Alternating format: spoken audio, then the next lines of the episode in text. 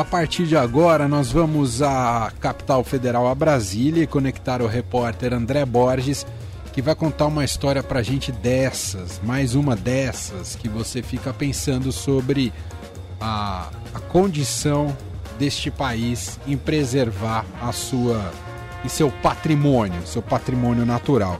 Oi André, tudo bem? Olha Manuel, tudo bom? Como é que tá? Tudo bem. Bom, você traz hoje aqui no Estadão que um comboio de caminhões é, que estava ali na BR-155 em Marabá foi abandonado.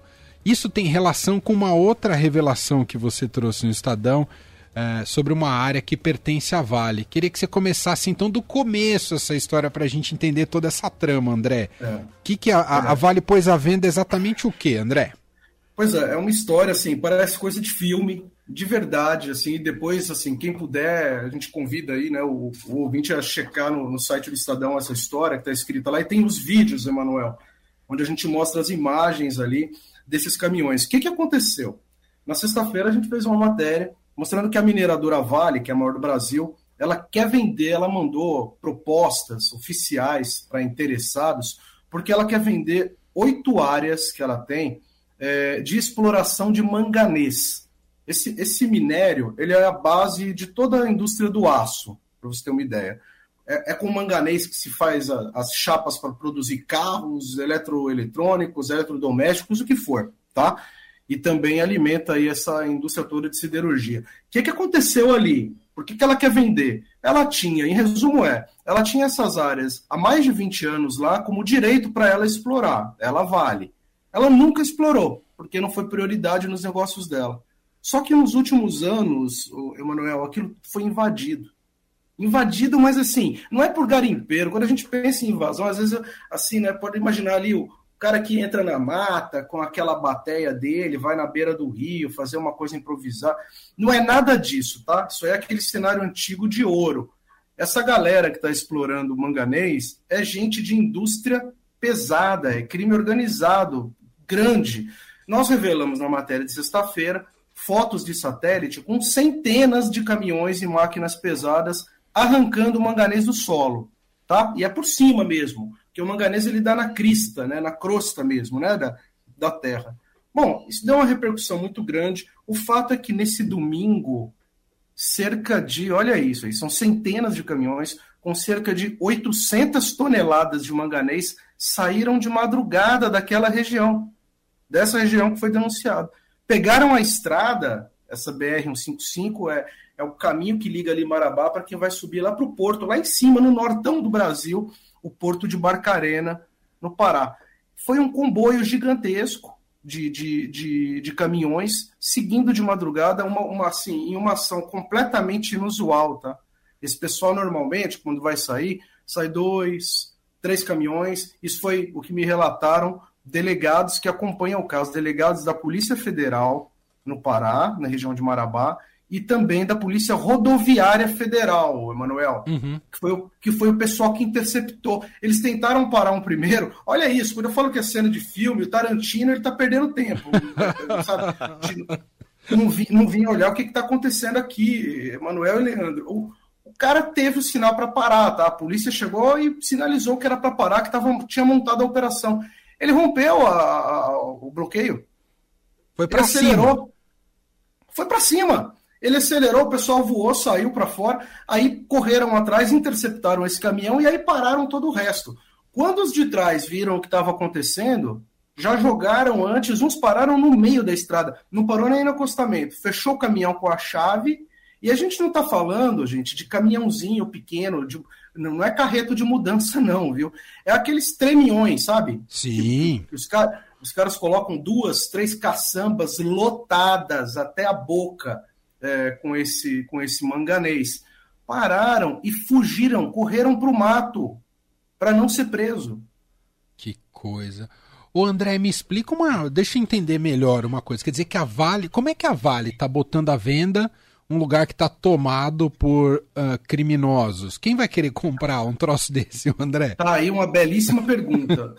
assim, a gente, tá, a gente tem revelado aqui desde o mês passado que o esquema do manganês ele é gigantesco, ele envolve é, é, gente que é facilitador para que isso saia dali. Porque o negócio é imenso. A gente está falando daquelas crateras que a gente está acostumado a ver em Minas, sabe, Manuel? Sim. Aquelas coisas de grandes dimensões e tal. Todo mundo está vendo a luz do sol, os caras trabalhando ali. Né? Então, não tem como não ter facilitador em todas as esferas de órgãos de fiscalização, seja municipal, estadual, federal. E aí é um jogo de empurra, tá? Com quem eu conversei, um diz que é culpa do outro. Ninguém assume a responsabilidade daquele negócio todo. O que, que a Vale tinha? A Vale tinha papéis. A, Vale, a Vale tinha a exclusividade de explorar esse manganês esses anos todos. Só que nunca explorou porque não quis. E também, teoricamente, veja, ninguém teria esse direito, porque é um direito que ela vai lá e, re, e renova, entendeu? A licença de exploração de, de, minério, ela ia lá e pegava aquele papel, olha, eu não explorei agora, mas talvez o ano que vem, aí renovar por mais um, dois anos. E foi assim sucessivamente por mais de duas décadas. Só que nesse meio tempo, e aí é o resultado do descaso, do absurdo, do descalabro que a gente vê nessa área, tomaram conta, invadiram e ninguém fez nada. Aconteceram, para fazer justiça, aconteceram algumas operações da Polícia Federal lá nessa região, e aí o pessoal some, tá? Some duas, três semanas. Menos de um mês depois, volta um grande maquinário de novo. Para você ter uma ideia, uma coisa que eu mencionei, embaixo ali, é, onde eles estão operando, logo eles estão numa área, na cabeça deles passa o quê? Aquela linha de transmissão da hidrelétrica de Belo Monte, a maior hidrelétrica do Brasil. Os donos de Belo Monte já foram para o governo federal e falaram: gente, pelo amor de Deus, estão minerando, estão tirando lá esse minério debaixo das minhas torres, e isso pode abalar e derrubar uma torre. Você sabe o que, que é? Juro, assim, me informaram isso. Eu não estou aqui, é, é, sabe, fazendo é, figura, não. Eles pediram, falaram: olha, os meus funcionários andam por lá, mas tem medo, eles andam uma paisana por lá por causa da violência, mas vocês precisam fazer alguma coisa, porque se cai uma torre dessa, derruba Belo Monte. Se derrubar Belo Monte, Emanuel, é blackout pra, até para mim, para você, para o ouvinte do Eldorado, porque o sistema inteiro é afetado por um negócio desse. Que coisa impressionante. Fala, Leandro. Não, inclusive na reportagem do André aqui no Estadão, ele mesmo cita nessa coisa dos interessados que o comunicado da Vale aos interessados em comprar, a empresa declara que não iria levar nenhum dos interessados à visita técnica justamente por medo dos invasores. Quer dizer, a própria Vale já largou mão, né? Que Olha situação! Exatamente isso. Assim, a empresa, eu consegui a proposta comercial que ela mandou para o pessoal interessado. Ela diz isso. Olha, a gente está mandando para você, caro interessado, a proposta dessas áreas aqui, mas nós não vamos levá-lo para visitar, que, que é o que acontece normalmente. A gente não vai te levar lá porque foi invadida. Porque tem um monte de, de garimpo clandestino lá. Então, se você quiser, a gente está mandando aqui as imagens digitais em mídia para vocês verem o que vocês vão comprar. E aí você compra por sua conta e risco. Que... Exatamente esse termo. Que coisa impressionante. O, o, o, André, então, tantos anos de garimpo ilegal sendo realizado aí, uh, e essas empresas conseguiam vender esse manganês para quem? Quem comprava esse manganês é, ilegal? Pois é, é o, é o, esquema todo, por isso que eu falo, esse esquema ele pega todo mundo, facilitadores, tem gente de todas as esferas, é um crime organizadíssimo, porque praticamente 90% tá? de todo esse manganês que sai, essas pilhas gigantescas desse minério, é um minério escuro, ele parece um minério de ferro, sabe? Quando você olha assim, parece aquelas pedras pretas de, de minério de ferro. Bom, muito bem, isso tudo, praticamente a grande parte, vai para um porto chamado Porto de Barcarena, que é lá no extremo do Pará, para exportação. E mais da metade de todo o manganês que o Brasil manda para fora vai para a China. Né? Essa indústria de base é, da China. Os chineses compram quase todo o manganês. Eu fui dar uma olhada é, nos números que saem do Brasil, no Ministério da Economia, e mostra lá, entendeu? De todos os destinos, é, a Ásia é o grande comprador é, é, e investiga-se, inclusive, é, dentro da, da, da Polícia Federal, há inquéritos em aberto em relação a isso, quem são esses compradores chineses, porque não é assim, né? Não basta você parar um navio na beira do, do litoral brasileiro, encher aquilo de minério e ir embora feliz e contente. Paguei e fiz minha parte. Né?